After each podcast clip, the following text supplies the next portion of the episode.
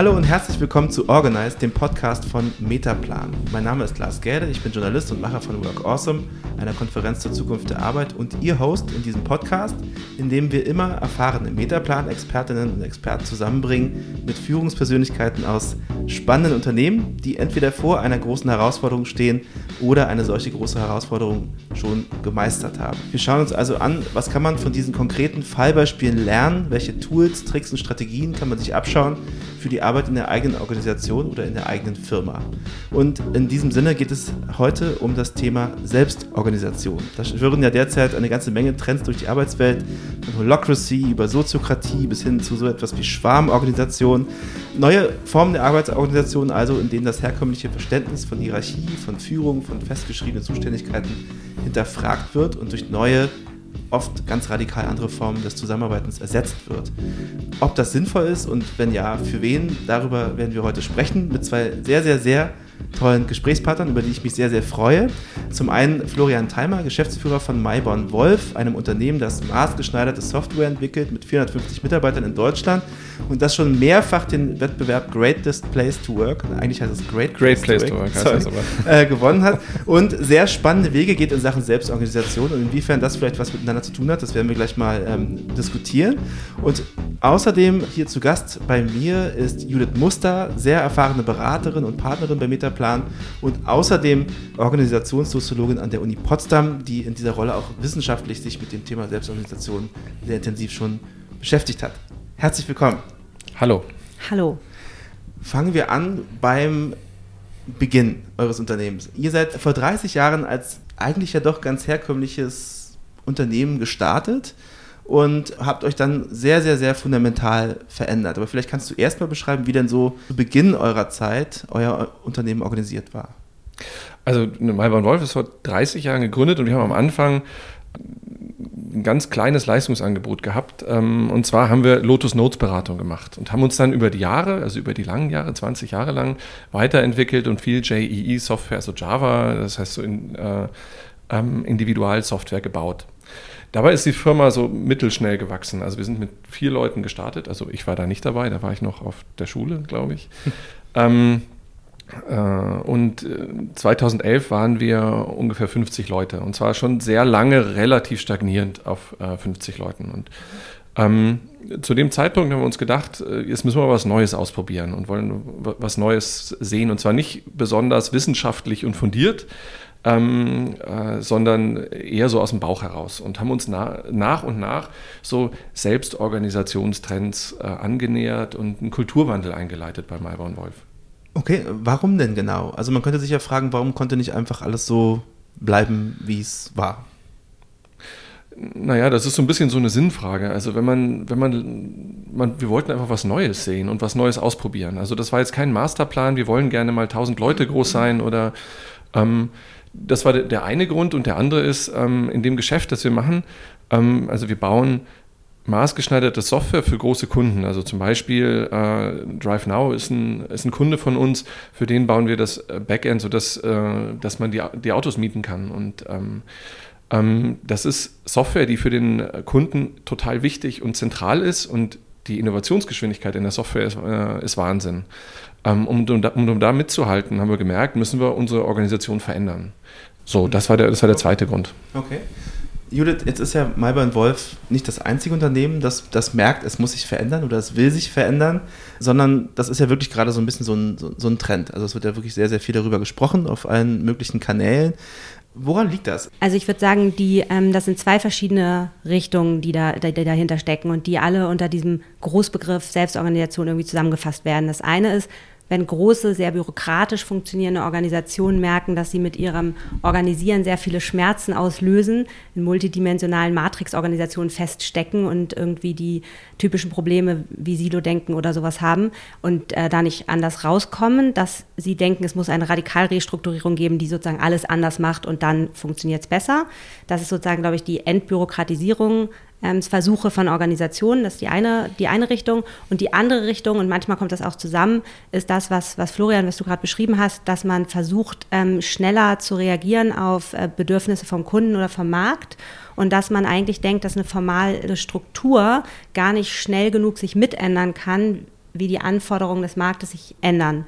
Und dass man dann versucht, ein Modell zu finden, das gar nicht so viel Formalstruktur hat, damit man ähm, nicht immer so viel ändern und abbauen muss, bevor man anders reagieren kann. Ich glaube, das sind so die beiden Richtungen.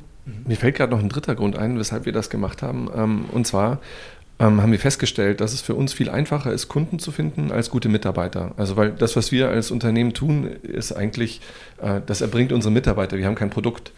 Und äh, da haben wir festgestellt, dass äh, wir viel besser Mitarbeiter finden, wenn wir unsere Organisationsstruktur weg von einer Hierarchie eher zu einer Selbstorganisation ändern.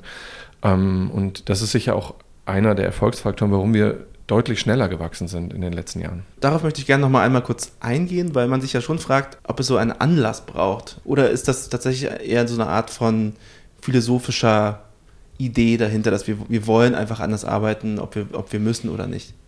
Ja, ich glaube, das hängt sehr vom Unternehmen ab. Also ich sehe jetzt im Markt ziemlich viele Unternehmen, die diesen Druck verspüren und die sich plötzlich verändern wollen, ganz bewusst und da auch echt radikale Maßnahmen äh, ergreifen. Das war bei uns nicht so, sondern wir sind da ehrlich gesagt so ein bisschen reingestolpert. Wir haben viel ausprobiert und haben Dinge gefunden, die funktionieren und hatten aber nicht den Masterplan, wir wollen äh, jetzt unsere Kultur verändern und dann in äh, so und so vielen Jahren so groß sein. Mhm. Siehst du das aus, Judith? Ja, ich glaube wirklich, dass das die Frage ist, ähm, welche welche Legitimation hat man, sich komplett zu ähm, verändern. Und ähm, diese Modelle, die jetzt ja sozusagen im Moment einfach im Trend sind, die geben einem viel Legitimation für radikale Umbrüche.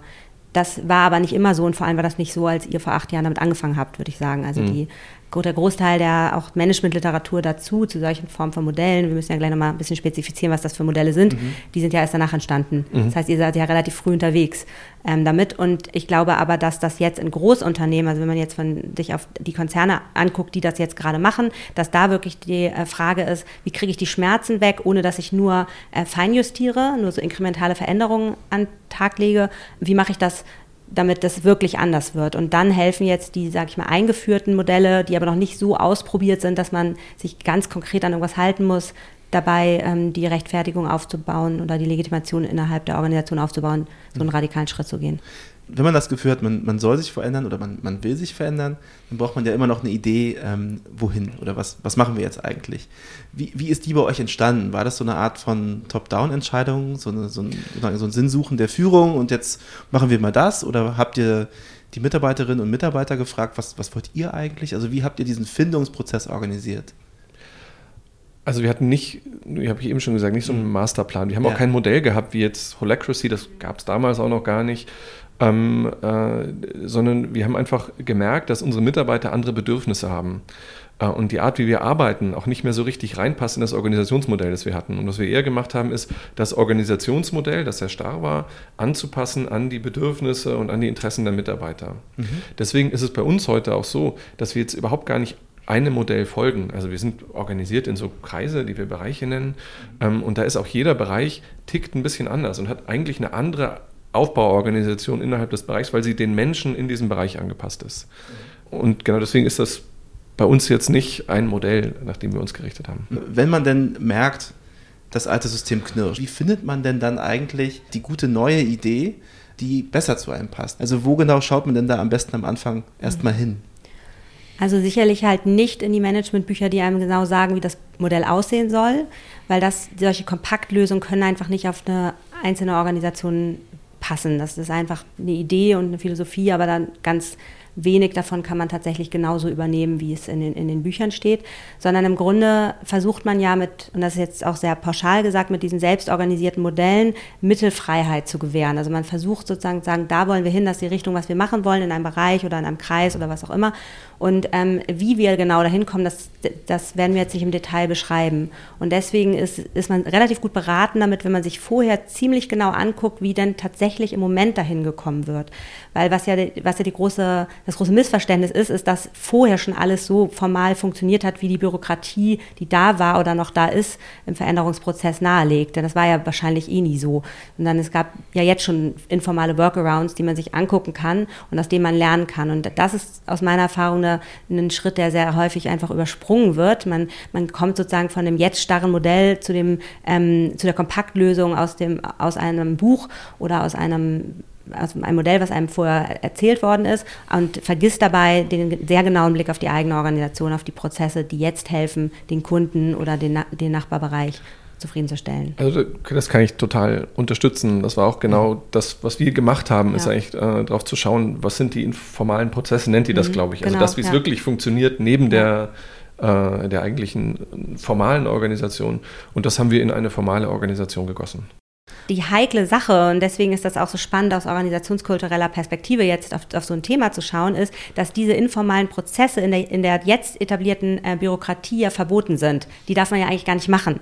Deswegen ist der große, die große Schwierigkeit ist, wie kommt man da an dieses Wissen überhaupt ran? Das ist vielleicht bei 50 Leuten nicht ganz so schwierig wie in einem Großkonzern, in dem einfach klar ist, äh, im, ich muss mich an die Formalstruktur halten und Fehler werden persönlich zugerechnet, wenn ich abweiche. Und jetzt will man plötzlich an einen Wissensbestand ran von Organisationsmitgliedern, die gelernt haben über Jahre, das nicht zu erzählen und das zu verdunkeln und sozusagen ähm, da eine Decke drüber zu legen. Und das ist das Schwierige. Wie, kann, wie genau kannst du ganz kurz nochmal beschreiben den Unterschied zwischen formaler ähm, Struktur und informaler Struktur? Mhm. Also die formale Seite der Organisation sind die Regeln, die die Organisation sich gibt, die Prozesse, die Zielvereinbarungen, die ähm, Darstellungen, die, die für die Organisation nach außen sichtbar sind.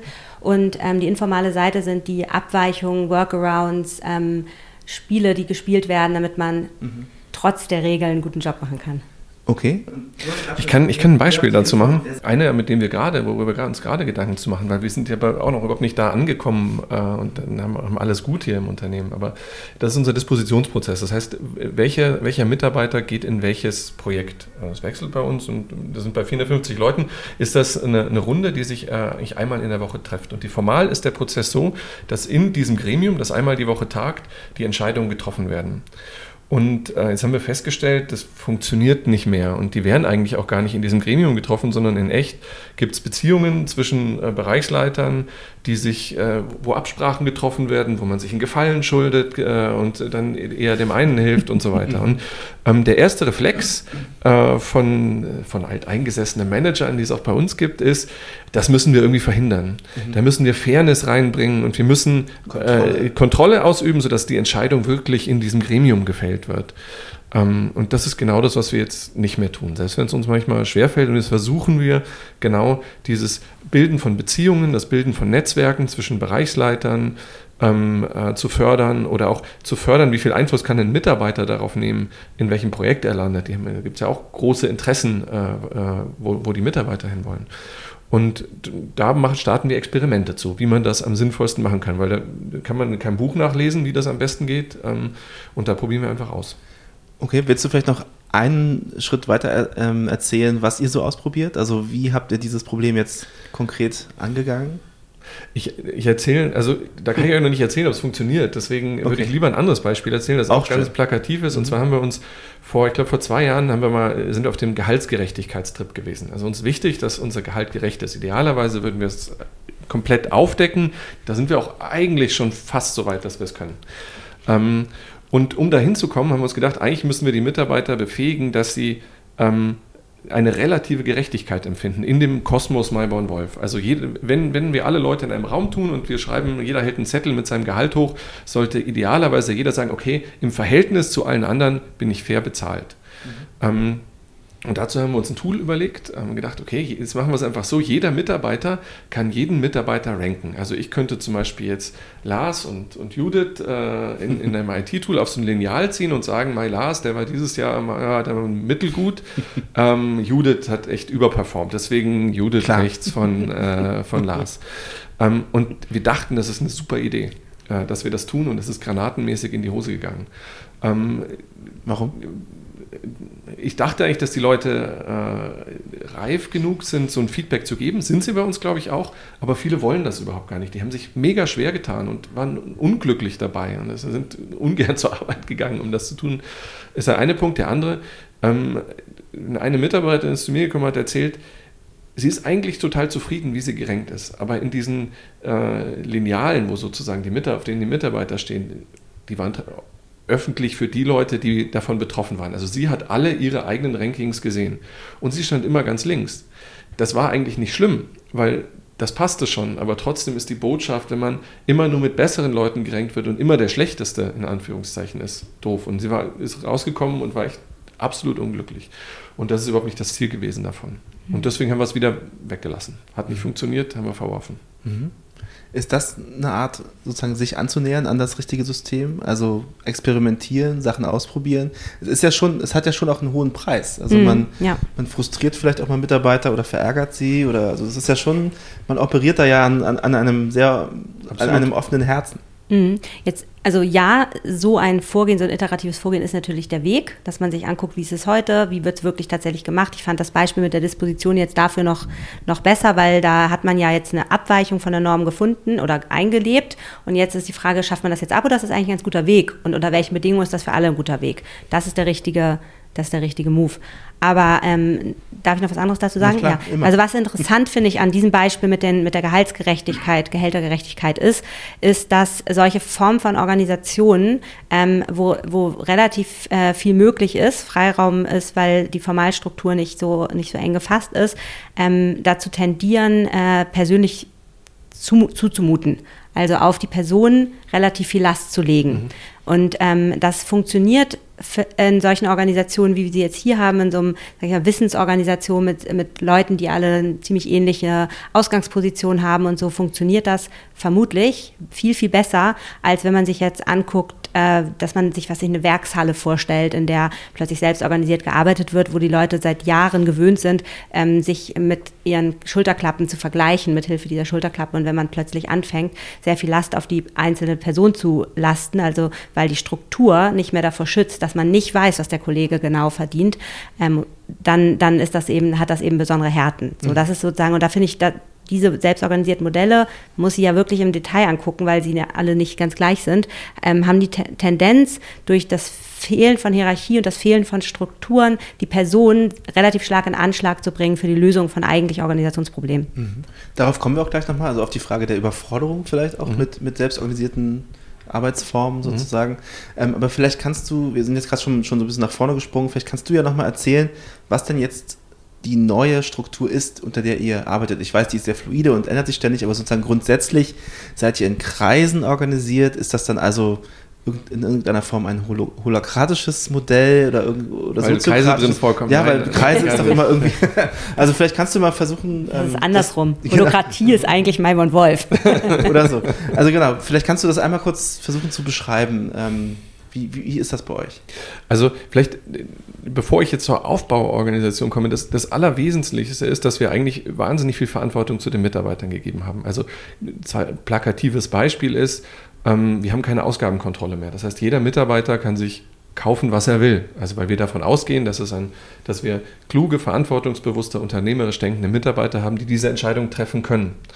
Ähm, und äh, das ist ein, ein Beispiel dafür. So, das ist der Kern von, von allem aus meiner Und es Sicht. werden erstmal alle so schicke Gaming, super High- High-End Computer gekauft? oder? Nee, überhaupt gar nicht. Also das war wirklich, also als wir das gemacht haben, da waren echt insbesondere bei, bei uns in der Geschäftsführung große Ängste vorhanden. Äh, was passiert denn jetzt? Also kauft jetzt einer den? Also zum Beispiel, wir, haben, wir interessieren uns gerade für Robotik. Ist ein neues Thema, das wir entwickeln wollen. Und es gibt ein paar Leute bei uns, die sind da total Fans von.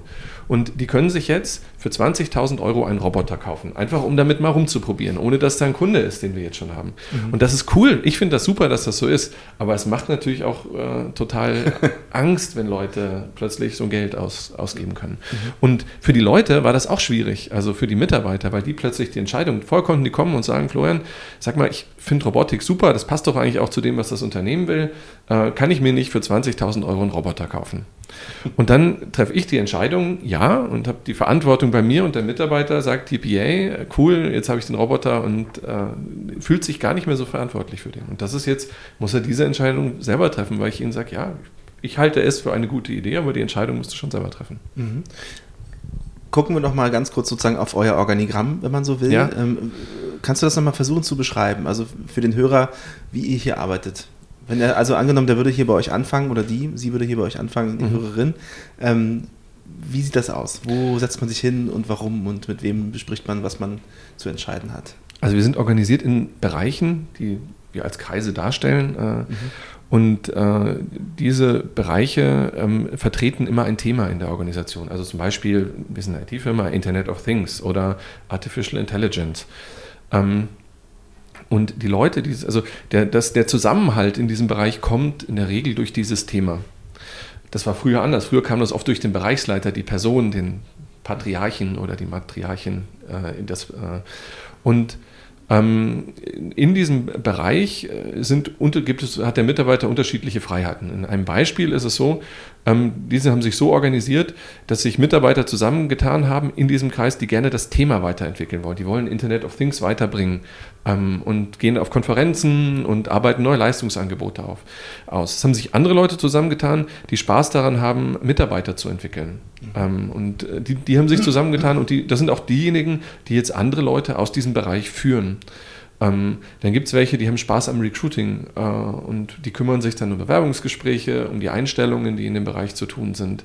Ähm, dann gibt es welche, die sind gerne Projektmanager und sehr kundenaffin und die machen dann eben eher das. Also die haben sich das, aber wer welche Aufgabe übernimmt, das teilen die sich selber auf und ob die sich auch so strukturieren wollen. Es gibt andere Bereiche, die haben sich nicht so thematisch organisiert, also so Management thematisch, sondern eher nach ähm, äh, nochmal ihr, ihr Thema unterteilt. Die haben da, und, und da gibt es einen, einen Bereich, ähm, der sich mit Softwareentwicklung vor allem beschäftigt. Und da gibt es eine Gruppe, die sich sehr mit Web beschäftigt und eine andere, die sich mit klassischen Backend-Technologien beschäftigen. Und so, mhm. so, die Struktur ist sozusagen, erarbeiten die sich im eigenen Bereich. Und man darf einfach da mitarbeiten, wo man am ehesten denkt, da kann ich was beitragen oder es macht mir am meisten Spaß. Oder also man wählt völlig ja. frei, wo man ja, mhm. und, ja, so kann man sagen. Also in der Regel, also da gab es jetzt noch keine Härtefälle sozusagen bei, bei uns, ähm, weil also eine Idee von uns ist schon, bring die Leute dahin, dass sie das tun, wo sie am meisten Leidenschaft haben, weil ja, das ist auch ein Vorteil fürs Unternehmen, weil sie dann auch richtig Exzellenz auf die Straße bringen. Ähm, und sie darin zu fördern und zu bestärken, äh, das ist sicher eine, eine Führungsaufgabe und deswegen, das müssen aber die Mitarbeiter natürlich auch selber tun. Und deswegen können sie sich diese Stellen schon aussuchen. Wenn jetzt ein junger Mitarbeiter, der hier gerade angefangen hat, plötzlich auf die Idee käme, er würde gerne Geschäftsführer sein und diese Tätigkeiten tun, also mhm. ähm, dann würde das wahrscheinlich nicht funktionieren, weil man dafür eine Reihe an Erfahrung braucht und auch ein Netzwerk in der Firma und so. Aber also theoretisch wäre es möglich, bloß so, so einen Härtefall hatten wir noch nie. Mhm. Judith, ich glaube, du kannst jetzt zu all den Dingen unglaublich ja. viel erzählen. Vielleicht kann, wir, kann ich dich aber einmal ganz kurz verhaften und fragen, was sind denn von diesen verschiedenen Modellen, die da ja so rumschwirren, also Holacracy, Soziokratie, dann diese äh, maßgeschneiderten, selbstgebastelten äh, Varianten, wie hier bei Melbourne Wolf, was, was haben denn diese selbstorganisierten, äh, diese Modelle des selbstorganisierten Arbeitens vielleicht aber doch gemeinsam? Diese Modelle zusammenzufassen ist wirklich richtig schwer. Das ist wissenschaftlich fast unseriös, das zu tun. Also weil ähm, die sich echt im Detail sehr, sehr stark unterscheiden. Man kann so ein paar Muster entdecken. Also das eine ist eben der ähm, Freiraum, den die Formalstruktur gibt für Ausgestaltung und Mittelfindung. Das ist eher quasi, es werden eher Zwecke vorgegeben als äh, Mittel an vielen Stellen und da kann man dann auch wieder ganz viele Gegenbeispiele finden und so weiter. Würde ich aber sagen, es ist, ist eine Tendenz. Das andere ist, äh, dass über Interaktionen ähm, sehr viel gesteuert wird. Also diese Modelle eint, dass sie davon abhängig sind, dass, sie, man die dass die Leute sich treffen und gemeinsam zur Entscheidungsfindung kommen. Kann man sagen, okay, das machen, müssen Organisationen immer tun, aber ähm, jedenfalls in denen, die ich bis jetzt kennengelernt habe, in den Modellen, ähm, gibt es sehr viele Formen von verschiedenen Meetings, Interaktionsgelegenheiten, in denen man bestimmte Sachen entscheidet und andere aber nicht. Und dort kommt man oder soll man schneller zur Entscheidung kommen, als man das gemeinhin tut. Also weniger lange Meetings, wo alle auf ihrem Blackberry rumschauen, sondern ähm, Meetings, in denen es über ein bestimmtes Verfahren zur Entscheidung kommt mhm. dass die Organisationsstruktur dafür runtergeschraubt wird und sag mal, die Meeting- oder die Interaktionsstruktur und Notwendigkeit wird eher hochgeschraubt. Aber viel mehr kann man nicht okay. gemeinsam finden. Das heißt, das, das, Fehlen der formalen Struktur sorgt dafür, dass erstmal ganz viele Leute ganz viel miteinander reden. Mhm. Es sind weniger Details vorgegeben, ähm, dass man automatisch schon zur Entscheidung kommt. Und deswegen gibt es die Notwendigkeit, dass man ad hoc in Entscheidungs Situationen zu Entscheidungen kommt, die ist stärker da. Das würde ich sagen, ist eine Tendenz in diesen Modellen. Mhm. Heißt das also, aber darf, darf, ich kurz, also ja, ich bitte. bin noch nicht sicher, ob ich es verstanden habe, aber ich glaube, dass bei uns dadurch eigentlich zumindest in bestimmten Situationen weniger Kommunikation nötig mhm. ist, weil Projektteams jetzt selber entscheiden, Dinge entscheiden, die sie sonst nach oben eskaliert mhm. äh, hätten ja. und wo dann irgendwann ein, ein Manager entschieden mhm. hätte. Und da sparen wir uns einen Haufen Kommunikation und treffen meiner Meinung nach bessere Entscheidungen. Wo, ich dir recht geben würde, ist es, wenn es Entscheidungen sind, die viele Leute betreffen, die so übergreifend sind. Da ist ein Entscheidungsfindungsprozess natürlich äh, einfacher, wenn es, äh, wenn es ein Gremium oder einen Menschen gibt, der das alleine entscheiden kann. Ich kann das ja nochmal versuchen, nochmal ein bisschen deutlicher zu sagen. Also wenn man organisationssoziologisch darauf guckt, würde man sagen, es gibt den Unterschied zwischen Einzelentscheidungen und Entscheidungsprämissen. Also es gibt sozusagen Vorentscheidungen, wie man zu entscheiden hat in Organisationen, die werden Entscheidungsprämissen genannt. Und das sind die Strukturen, Organigramme, Regeln, Prozesse und so weiter. Und in solchen Modellen wird mehr auf Einzelentscheidungen gesetzt. Und diese Einzelentscheidungen müssen getroffen werden. Ob sie immer Management getroffen werden, ist ja eine andere Frage. Mhm. Aber sie müssen getroffen werden. Mhm. Die Teams dürfen selber in ihrem Entscheidungsmeeting zu einer Entscheidung kommen, die dann tragfähig ist. Und es ist weniger vorgegeben, wie diese Entscheidung auszusehen hat. Und deswegen läuft, sage ich mal, platt gesagt, weniger, äh, weniger auf Schiene und mehr wird ad hoc vorgegeben, wo man langgehen soll. Und dieses ad hoc Vorgeben hat eben die Notwendigkeit, dass man sich zusammensetzt oder virtuell zusammenschaltet und sich in die Augen guckt oder gegenseitig zuhört und zur Entscheidung kommt. Mhm. Mhm. Zwei, ja, doch, ja. Okay. Zwei Fragen dazu. Ähm, erstens, geht das in jeder Art von Organisation oder geht das vielleicht nur in bestimmten Branchen oder bist du in einer bestimmten Größe? Ähm, erstens und zweitens, geht das mit jeder Art von Mitarbeiter oder, oder überfordert man nicht vielleicht auch den einen oder anderen, der ja vielleicht gar keine Lust hat, an Entscheidungen äh, teilzunehmen, sondern es auch ganz schön findet, wenn der Chef sagt oder die Chefin, so da lang bitte und dann macht man das eben mal. Also zur zweiten Frage kann ich was sagen, zur ersten wenig. Mhm. Ähm, und also bei uns arbeiten vor allem studierte äh, Informatiker, Ingenieurswissenschaftler. Und ähm, selbst mit so einer Ausbildung überfordert es viele, oder ich weiß gar nicht, ob überfordert das richtige Wort hat, die haben einfach keine Lust, so eine Verantwortung zu übernehmen. Die wollen gerne Verantwortung für ihren Code übernehmen, den sie programmiert haben, ähm, aber nicht für die Entscheidung, ob man jetzt äh, für 20.000 Euro einen Surface Hub kauft oder nicht, ähm, um besser kommunizieren zu können. Und damit kämpfen wir auch. Das ist sicher eine, also da wissen wir aber auch noch nicht den, den goldenen Weg gefunden, wie wir damit umgehen. Mhm. Okay. Judith, wie siehst du das? Also ist, ist das was für jeden? Also für jeden mhm. Mitarbeiter, für jede Mitarbeiterin oder braucht es eine gewisse mhm. Reife, gewisse, ich weiß nicht, Fähigkeit, sich da mhm. auch einzudenken in, in die Prozesse? Also ich glaube, es ist auf keinen Fall was für, für, für jeden. Es wäre auch absurd, wenn man ein Organisationsmodell findet, in dem sich jede Person ähm, gleich wohl fühlt. Aber man hat natürlich ähm, in dem Moment, wo man einen, eine, eine Arbeit hat, in der man ähm, unternehmerisch tun muss, also mit Beratungen oder Entwicklungsthemen, in, der, in dem Moment hast du, glaube ich, die Wahrscheinlichkeit höher, dass man damit umgehen kann, weil man eh die Freiräume braucht, um so nach vorne gehen zu können. Aber ähm, auf der anderen Seite hat man als Mitarbeiter oder Mitarbeiterin, finde ich, auch das Recht zu sagen, ein bestimmter Bereich von mir selber, meine Persönlichkeit zum Beispiel, geht die Organisation, in der ich arbeite, einfach gar nichts an. Und deswegen ähm, hat man auch Recht darauf zu verweisen, dass das eigentlich eine Entscheidung ist, die die Organisation treffen muss oder dass hier die Grenzen des, des, der Organisation eigentlich die, auf die Grenze der Persönlichkeit treffen. Mhm. Und ähm, das ist das, was ich, wo ich sagen würde, in Großkonzernen, in denen das plötzlich umgeschaltet wird, in denen plötzlich von die Organisation von links nach rechts gewunden wird, wird dann schnell nach Mindset Change oder ähnlichem gerufen. Aber das ist gar nicht das Problem, sondern das Problem ist, dass man eigentlich die Unterscheidung zwischen, wie stark muss sich die Person in Anschlag bringen, um die Organisation ähm, zu regeln mhm. und wie stark ist eigentlich das Managementaufgabe, doch nur für eine gute Organisation zu sorgen, dass man das plötzlich von links auf rechts dreht und das macht es einfach schwierig. Mhm. Und da würde ich erstmal noch nicht auf die Personen gucken und sagen, ja, die können das nicht oder die haben nicht das richtige Mindset oder auf irgendeinen Ausbildungsstand, sondern da würde ich erstmal sagen, das ist einfach der Unterschied zwischen Person und Organisation und der ist eigentlich schon, der, der hat schon Sinn auch an vielen Stellen. Und, und, würdest du sagen, dass tatsächlich die ganz banale Unternehmensgröße auch eine große Rolle spielt? Ja. Also, dass es einfach irgendwann zu komplex wird, vielleicht für eine größere Organisation, dass es mit 450 Leuten vielleicht gerade noch geht, aber mit, weiß ich nicht, 4500 Leuten vielleicht nicht mehr? Ähm, natürlich ist die Interaktionsabhängigkeit, also dass man sich treffen muss, ähm, macht es schwierig, weil irgendwann passen einfach nicht mehr alle Leute in einen Raum für große Entscheidungen, oder?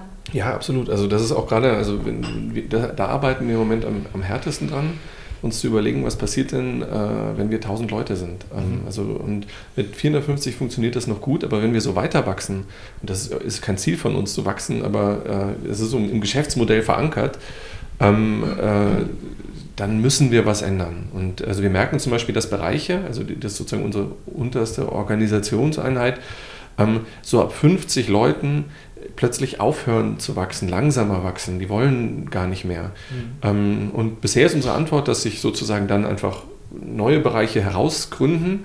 Aber auch da gibt es immer wieder Widerstände, weil die Leute das plötzlich sagen, ja, wir fühlen uns total wohl in unserem jetzigen Bereich, wieso müssen wir denn jetzt was Neues machen. Wir bleiben einfach so, wie wir sind bei 50 Leuten. So, also, und wir haben noch keine Antwort darauf. Also wir, haben ein paar, wir versuchen gerade ein paar Dinge, mal schauen. Also wenn wir uns vielleicht in drei Jahren nochmal treffen, kann ich erzählen, wie man es bis zu 1000 Leute, wie wir es bis 1000 Leute gemacht haben. Abgemacht, sehr gut.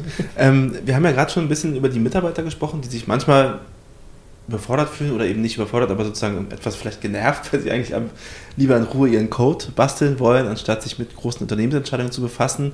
Ähm, eine andere Gruppe im Unternehmen, die sicherlich spannend ist, sich anzuschauen, sind ja die Führungskräfte selbst.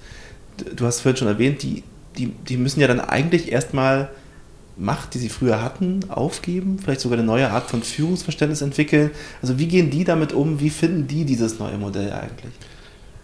Ähm, ich überlege, ob ich, ich würde gerne noch was zu der vorherigen Frage kurz Bitte. sagen und dann antworte ich gerne darauf. Und zwar, das ist dieses Übergriffige, das diese Modelle haben. Mhm. Also das haben wir festgestellt, die sind echt, die gehen wirklich in den privaten Bereich, also ja. vielen Mitarbeitern zu weit rein. Und das mhm. ein Beispiel ist, dass äh, ähm, wir, also so ein Unternehmen, das sehr selbst organisiert, das braucht, äh, oder so sagt es die Literatur, das braucht einen gemeinsam geteilten Sinn. Äh, und ähm, das, das finden viele Mitarbeiter echt ätzend, wenn wir denen jetzt vorschreiben, was ja, deren Sinn genau. ist. Also, äh, und das wollen wir auch überhaupt gar nicht. Mhm. Und da muss man sich sehr genau überlegen, wie weit gehst du denn mit, äh, mit, mit dem, was du dem Mitarbeiter zumutest und wie sehr ermöglichst, ermöglichst du ihm, dich abzugrenzen. Und, ja.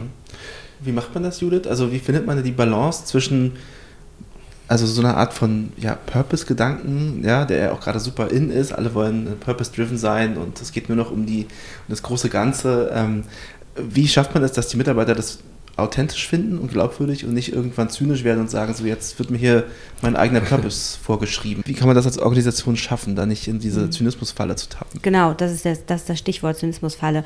Der, man muss einfach akzeptieren, dass diese Darstellung von, von Sinn, von Purpose auf Werteniveau, ist eine Wertekommunikation, dass das auf dem Niveau stattfindet und dass das eigentlich keinen direkten Durchschlag haben kann auf jede Handlung, die ich am Tag mache.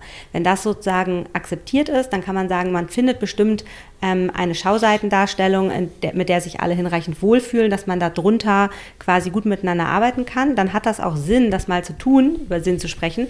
Ähm, aber wenn man davon zu viel verlangt, also wenn man davon ähm, verlangt, dass ein Mindset-Change passiert, wenn man dann verlangt, dass jeder das wirklich interna internalisiert hat bis ins Privatleben quasi, ähm, dann äh, ist das einfach, wie, wie Florian sagt, übergriffig mhm. übergriffige Organisation. Okay. Also wir haben das, äh, wir haben gesagt, nachdem wir erst Sinn stiften wollten für unsere Mitarbeiter, haben wir gesagt, wir wollen Sinn ermöglichen. Mhm. Also als äh, und ähm, was wir jetzt machen ist, wir pushen das immer so ein bisschen. Also keine, durch die IT geht gerade die Ethikdebatte, also wie viel äh, so eine Algorithmenethik. Äh, ähm, und das beschäftigt viele Mitarbeiter und wir bieten sozusagen einen Rahmen und einen Raum, dass sich Mitarbeiter dort einbringen können, dass sie was machen. Wir organisieren Events dazu und sowas. Ähm, aber wir schreiben da überhaupt nichts vor. Und wenn einer das ein mhm. doofes Thema findet, dann mhm. wunderbar. Also so funktioniert es bei uns gerade ganz gut. Okay. Und das ist ja auch ein schönes Beispiel, dass man ein gutes Thema findet, mit dem man gemeinsam sich reiben kann, mhm. Algorithmus und Ethik, und nicht sozusagen ähm, das Thema schon so abgehoben an sich ist, dass man aus der Debatte über Sinn Sinn finden soll. Aber aus der Debatte zu, wie geht man mit Algorithmen um und wo ist das ethisch und wo ist das nicht ethisch, daraus kann man Sinn generieren und mhm. dann passiert das einfach und man muss das nicht ähm, vor, vorbeten. Kommen wir nochmal zurück zu der Frage mit den Führungskräften. Ah ja, ja ich habe sie ähm, nicht da vergessen. war ja was. genau. Also das finde ich sehr spannend, sich da mal zu überlegen, was, was bedeutet das für die? Also sind also die entlastet, sind die belastet, ver verlieren die was, haben die Angst, was zu verlieren? Ich glaube, da sind wir, da haben wir, sind wir ein besonderes äh, Unternehmen, nicht im, vom, im Sinne von besonders gut, sondern von, wir haben nochmal Glück gehabt, weil ähm, bei uns äh, äh, die, die Führungskräfte eigentlich alles ITler waren und das sind die, die dann ganz gut reden konnten und die mit Menschen umgehen konnten und die sind plötzlich Chef geworden.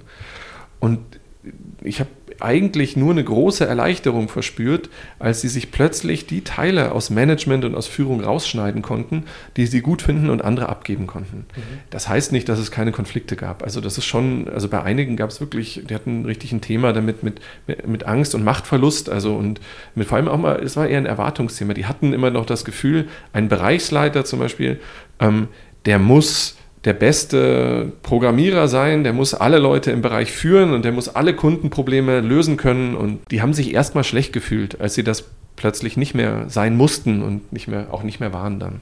Aber das, also das ist kein großes Problem mehr okay. aktuell. Judith, brauchen solche Modelle eine andere Art von Führung oder ein anderes Verständnis von Führung und wie, wie kommt man dann dahin in einer Organisation? Also aus meiner Perspektive würde man ja ohnehin nicht ähm, davon ausgehen, dass da, wo Vorgesetzte sind, auch Führung stattfindet, sondern man würde sagen, ähm, Vorgesetzte können führen, es können aber auch ganz viele andere in der Organisation in Führung gehen. Und ich finde, dass das Florian beschreibt, ist, dass man merkt, hier wird, hier wird fachlich in Führung gegangen, an den Stellen, in denen sinnvollerweise jemand, der wirklich Ahnung von Softwareprogrammierung hat, sagt, so sollten wir das tun, geht in Führung und nicht qua Funktion muss er das tun. Mhm. Oder dann beleidigt sein, wenn andere es getan haben, weil ihm das in dem Moment nicht eingefallen ist. Und das finde ich eigentlich ganz ähm, spannend an diesen Modellen, dass man, dass man akzeptiert qua Modell, dass Führung und Vorgesetzte sein eigentlich nicht so viel miteinander zu tun hat und dass man ähm, Führung da braucht, wo sie notwendig wird und dann auch durchführen kann, ohne dass man sich Sorgen machen muss, dass ein, man einem Vorgesetzten oder einer Vorgesetzten dabei auf die Füße tritt. Das heißt, Führung ist weniger personenspezifisch, sondern rollenspezifisch. Also derjenige, der in dem Moment oder in dieser Situation am ehesten in Führung gehen kann, weil er vielleicht mhm. am meisten weiß oder am meisten Erfahrung hat oder am meisten mhm. das beste Netzwerk mitbringt, macht das dann? Also ich habe es ja vorhin gesagt, bei uns ist es eher so, wir haben geguckt, wo ist denn die Leiden, was macht ein Mensch wirklich total gerne. Mhm. Und auch die Führungskräfte, da gibt es welche, die, die haben Mitarbeitergespräche gehasst. Also die, die, denen war schon intellektuell klar, dass es absolut notwendig ist, die Mitarbeiter, Mitarbeiter zu führen und denen Coaching anzubieten und so weiter. Aber die waren dabei nicht glücklich und die waren wahrscheinlich dann auch nicht so gut. Ähm, und das jetzt auf die Leute zu verteilen, die da richtig mit Begeisterung rangehen, die da Literat die sich weiterbilden in Mitarbeiterführung, die da Experimente machen, das ist einfach viel besser. Deswegen ist es weniger Rolle, sondern vielmehr der Mensch. Was, ist, was, kann, was kann und was will dieser Mensch gerne, gerne tun? Hm. Würdest du sagen, ihr habt jetzt tatsächlich weniger Hierarchie im Unternehmen oder ist die Hierarchie einfach nur anders geworden? Das ist eine gemeine Frage. Also, äh, weil so ich ist bin, er. Also ich bin von, einem, von einem halben Jahr ich noch, äh, hätte ich noch gesagt, nee, wir haben jetzt fast, fast keine Hierarchie mehr, nur noch ein bisschen. Aber das, ich glaube, wir haben natürlich eine eigentlich genauso viel Hierarchie wie vorher. Sie ist nur nicht mehr so starr und nicht mehr so formal, sondern eher auf so informalen. Äh, also es hat mehr mit Kompetenz zu tun ähm, als mit der Schulterklappe äh, mhm. unsere Hierarchie. So würde ich es vielleicht zusammenfassen. Mhm. Judith, wie siehst du das? Also fördern diese Organisationsmodelle neue Arten von Hierarchie und sind gar nicht unbedingt weniger hierarchisch? Mhm. Ich würde sagen, da hat Florian das genau richtig ausgedrückt. Also, ähm, dass sich Erwartungen bilden, dass bestimmte Leute in bestimmten Themen nach vorne gehen. Das ist nichts anderes als eine informale Hierarchie. Man weiß ja, dass man Florian fragen muss, wenn es um das Thema geht und dass man dann weiterkommt, wenn man von ihm einen Führungsimpuls bekommt. Und deswegen würde ich sagen, das ist, ähm, ja, das ist wahrscheinlich so dass sie nur anders aussieht, aber okay. noch da ist. So ein bisschen traurig, oder? Mhm. das Schwierige ist tatsächlich, also das finde ich jetzt spannend, vielleicht sollten wir uns wirklich in drei Jahren nochmal treffen. Was, will, was ist, wenn man diese wieder abschaffen will? Also, weil die ist ja nicht, die steht ja nirgendwo. Diese Hierarchie. Diese Hierarchie, die steht nirgendwo. Ja, aber die verändert sich ja eh immer. Aha. Also deswegen glaube ich, ja, ist, ist, das ist ja, genau, genau ist ja, die Hoffnung. Ist die also ich weiß auch noch nicht, ob es. Äh, aber weil du sagst, es ist traurig. Ähm, das ist, das hätte ich von weil das ein Versprechen ist. Ne? Das ist ja dieses Versprechen, Hierarchie. Ja, aber Hierarchie ist an sich ja eigentlich nichts, nichts Schlechtes. Böses, genau. Also deswegen, und das, also ich, bei mir ist dieser Begriff auch noch fürchterlich negativ besetzt, aber ich mhm. lerne gerade, dass es in vielen Sachen auch echt eine total sinnvolle, wir haben deswegen auch mal extra, wir haben extra einen, einen Kardinal haben wir mal eingeladen, der ist ja mit uns, um über Führung zu diskutieren, und einen Bundeswehrgeneral, mhm. ähm, um uns mal diesem Hierarchiebegriff auch auf, vielleicht auf eine positive Art äh, zu nähern, in, mit Organisationen, wo ja. das offensichtlich gut funktioniert. Mhm. Ich meine, wir waren da ja vorhin schon ganz kurz, no, ähm, als wir gesagt haben, äh, dass Strukturen Personen auch schützen. Und genauso ist ja mit Hierarchie als eine dieser Strukturen, dass zum Beispiel man weiß, wo man hin Konflikte eskalieren muss. Also ich wenn man jetzt sich Organisationen anguckt, in denen wenig formale Hierarchie da ist, dann haben die ganz oft ein Problem, dass die extrem konfliktscheu agieren müssen und ziemlich viel auf Konsens setzen müssen, weswegen es auch massive so partizipative Konsensverfahren geben muss, weil die Konfliktzuordnung gar nicht mehr klar ist. Also wer regelt das denn im, im Zweifel? Mhm. Und das, man kann gar nicht mehr so hart spielen, man will, versucht das nicht zu tun, weil man keine Stelle mehr hat, die diese Konflikte regelt. Das ist zum Beispiel ein Vorteil von Hierarchie den man halt mit abschafft, wenn man auf Hierarchie verzichtet. Ein Vorteil von Hierarchie ist ja auch, dass man nach außen hin zeigen kann, wo man im Unternehmen so steht. Also was man schon geleistet hat, was man kann, welche Kompetenzen man mitbringt. Wenn das wegfällt, nimmt man dann den Leuten nicht auch die Chance zu glänzen, also nach innen und nach außen? Also das, wo man früher gesagt hat, guck mal, ich bin jetzt Abteilungsleiter und das kann ich dann auch mitnehmen aus meinem jetzigen Unternehmen vielleicht zum nächsten, wenn ich mich woanders bewerben will und sagen, hey, ich war da Abteilungsleiter, also muss ich ja eigentlich ordentlich, ordentlich was auf dem Kasten haben.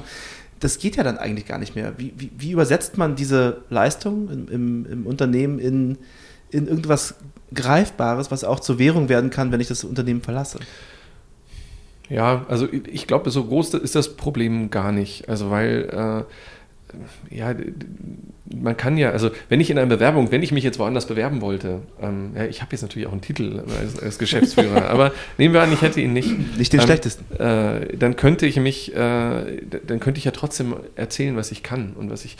Mhm. Äh, deswegen, und ich glaube, dass wenn man sich die, diese alten, ich war Abteilungsleiter oder Headcount, finde ich noch viel schlimmer. Ich habe mhm. 500 Leute geführt und so weiter. Ich habe auch den Eindruck, dass das äh, in der Bedeutung äh, abnimmt in, in Bewerbungssituationen und so weiter. Also jedenfalls also vielleicht, wenn ich mich jetzt bei einem großen Konzern bewerbe, dann könnte es sein, dass es schwieriger ist. Aber ehrlich gesagt, die meisten Leute, die bei uns gearbeitet haben, die würden, die wollen sich auch nicht in großen Konzernen bewerben, äh, sondern die wollen eher in ähnlichen Unternehmen arbeiten. Eine interessante Beobachtung, die ich gerade gemacht habe, ist, dass es einen Markt gibt für Leute, die in Konzernen oder woanders schon in solchen Modellen gearbeitet haben. Im Moment. Ne, das kann ja wieder weggehen. Also das heißt, man, man findet eine Stelle, wenn man sagt, ich habe schon mal in einem Holacracy-Modell gearbeitet, das sogar eingeführt oder war dabei und so weiter. Ähm, kleine, das war jetzt so eine kleine Seitenbemerkung. Und das andere ist, ich glaube dass tatsächlich auch, dass das hier nicht so stark zum Problem werden muss, wie das in Konzernen zum Problem wird. Und zwar nicht, wenn ich mich von Mayborn Wolf in einen Konzern bewerbe, sondern wenn in einem Konzern eine einzige Abteilung auf Holacracy meinetwegen jetzt umgestellt wird, allen werden die Positionen und Schulterklappen weggenommen und diese Personen fragen sich, wie werde ich, bleibe ich anschlussfähig innerhalb des Konzerns, weil ich will ja weiter an diesem Konzern arbeiten und eigentlich mein nächster Karriereschritt, dass ich eben so ein Headcount ähm, benennen kann, ähm, wie so und so viele Leute habe ich geführt und jetzt habe ich das nicht. Und ähm, wie komme ich eigentlich dann innerhalb des Konzerns auf die nächste Karrierestufe? Das ist tatsächlich eine große Frage, noch mhm. offene Frage. Das ist, also darf ich noch einen Satz dazu sagen, weil Immer. das ist gerade echt ein heißes Thema auch bei uns. Mhm. Äh, wir haben bei uns intern Stufen, in die sich die Mitarbeiter entwickeln können und da hängen dann auch Titel dann, Principal, Software, Architekt und weiß mhm. ich nicht was. Und zumindest bei uns in der Geschäftsführung ist der Wunsch äh, sehr groß, das eigentlich alles abzuschaffen, weil wir dieses ganze Bewerten, äh, also wie Schulnoten sozusagen, du bist, äh, du kriegst den Stempel, dass du ein guter Software-Ingenieur bist, das finde ich eigentlich total anmaßend. Also wie, das ist ja eigentlich in, in dem Menschen drin, dass er das gut kann. Und jeder Versuch von uns, da mal so einen Impuls zu setzen, das abzuschaffen, ist auf massiven Widerstand gestoßen. Also mhm. das ist den Leuten wahnsinnig wichtig, dass da noch irgend so ein Label, so eine Bewertung, so eine, eine Vergleichsmöglichkeit mit, äh, mit anderen ist. Und das können sie auch wieder nach außen tragen. Und als Organisationssoziologe wäre mir jetzt wichtig zu sagen, und wenn man dann an der Stelle sagt, das liegt jetzt im menschlichen oder so im Mindset der Leute, dass die wollen halt ihre Titel haben, dann springt man halt deutlich zu kurz. Jetzt müsste man mhm. sich halt fragen, was nützt es denn bei euch in der Organisation, wenn ich so einen Titel habe? Und wo sozusagen sind die ähm, Schlupflöcher, die guten Gründe, warum ich, mhm. warum ich das für mich so beschrieben haben muss? Wo kann ich mich besser durchsetzen? Welche Meeting kann ich dann irgendwie vor dem Kunden glänzen? Oder, oder, oder. Und wenn man das rausgefunden hat und sicher ist, da ist nichts, so dann kann man halt gucken, okay, dann ist es vielleicht doch noch ein Mensch. Dann unterhalten wir uns ja, ja nochmal drüber. Mhm. Das ist äh, spannend. Ja, also dann in drei Jahren spätestens, wenn wir ja. uns ja eh Hallo, wir wollen das vorher ähm, letzte Frage, ähm, auch sehr groß, auch sehr offen. Was, was, kommt für euch als nächstes? Also habt ihr das Gefühl, das geht irgendwann alles wieder weg und wir gehen alle wieder zurück in, in, in, äh, in herkömmliche Reformen des Organisierens? Oder löst ihr euch noch viel mehr auf? Was, also was zeichnet euch für euch, zeichnet sich für euch vielleicht schon am Horizont ab als als ein neues Modell? Ähm, also das ist ja genau das Thema, das wir gerade haben. Einmal, also wenn, ich, wenn du es auf die Organisation anspielst. Also wir wissen, äh, oder es gibt eine gewisse Wahrscheinlichkeit, dass wir in drei Jahren 1000 Leute groß sind, also mathematisch berechnet. Keiner wünscht sich das, also, äh, aber wir müssten darauf vorbereitet sein, dass es äh, dass es passiert. Und wir haben noch keine Antwort darauf, wie die Organisationsform aussehen will. Es gibt bei uns überhaupt keine Bestrebungen, Hierarchien einzuführen. Wir tun uns total schwer, so eine zweite Ebene einzuziehen. Also unter dem Bereich noch irgendwas oder über dem Bereich irgendwas, keine Ahnung. Das ist ein großer, äh, aber so, wir wissen es noch nicht. Das probieren wir aus und das erzähle ich äh, in drei Jahren. Und das zweite Thema, was ich bei uns merke, was gerade ganz viel passiert, ist, dass ähm, äh, sich so eine Sinnfrage entwickelt. Also äh, wir haben, es gibt ein wahnsinnig großes Interesse, etwas Sinnvolles, also äh, Verantwortung für die Gesellschaft zu übernehmen. Und das ist krass, wie das unsere Mitarbeiter motiviert und wie die das, äh, wie das antreiben und wie Initiativen passieren. Und das ist auch was, was wir jetzt, äh, wo wir verstärkt Augenmerk drauf richten wollen in nächster Zeit. Okay. Judith, was glaubst du denn? Also geht das alles wieder weg? Dieses ganze Selbstorganisierte, ist das nur eine Mode und wir sehen uns in genau. drei Jahren wieder und alle sind wieder ganz oldschool unterwegs oder ist das was, was bleibt oder sich sogar noch viel stärker weiterentwickeln wird? Hm. Also als Wissenschaftlerin muss ich jetzt leider sagen, es ist ein bisschen die Bewegung Zentralisierung, Dezentralisierung, Abbau von Hierarchien, Aufbau von Hierarchien, Insourcing, Outsourcing, also das wechselt sich ja schon ab und zwar schlicht deshalb, weil ähm, man ja immer mit jeder Organisationsform sich andere Schmerzen herbei organisiert. Dann will man die wieder weghaben, dann springt man auf das Gegenteil, dann kommen wieder Schmerzen und so weiter und so fort. Also, aber so haben wir immer was zu tun. Das, das ist tröstlich. Sehr gut. Ähm, ja, vielen, vielen Dank euch beiden für dieses super spannende Gespräch. Es hat sehr, sehr viel Spaß gemacht. Also, danke. Danke. Ähm, danke. Vielen, vielen Dank auch an Sie, liebe Zuhörer. Wir freuen uns, dass Sie heute wieder dabei waren. Falls Sie mehr erfahren möchten darüber, welche organisationalen Betriebssysteme wann, wo Sinn ergeben und warum und wie man diese implementiert, dann melden Sie sich gern bei den Kolleginnen und Kollegen von Metaplan unter www.metaplan.com www.metaplan.com. Ansonsten hören wir uns in der nächsten Folge wieder. Bis dahin, danke und ciao. Tschüss. Tschüss.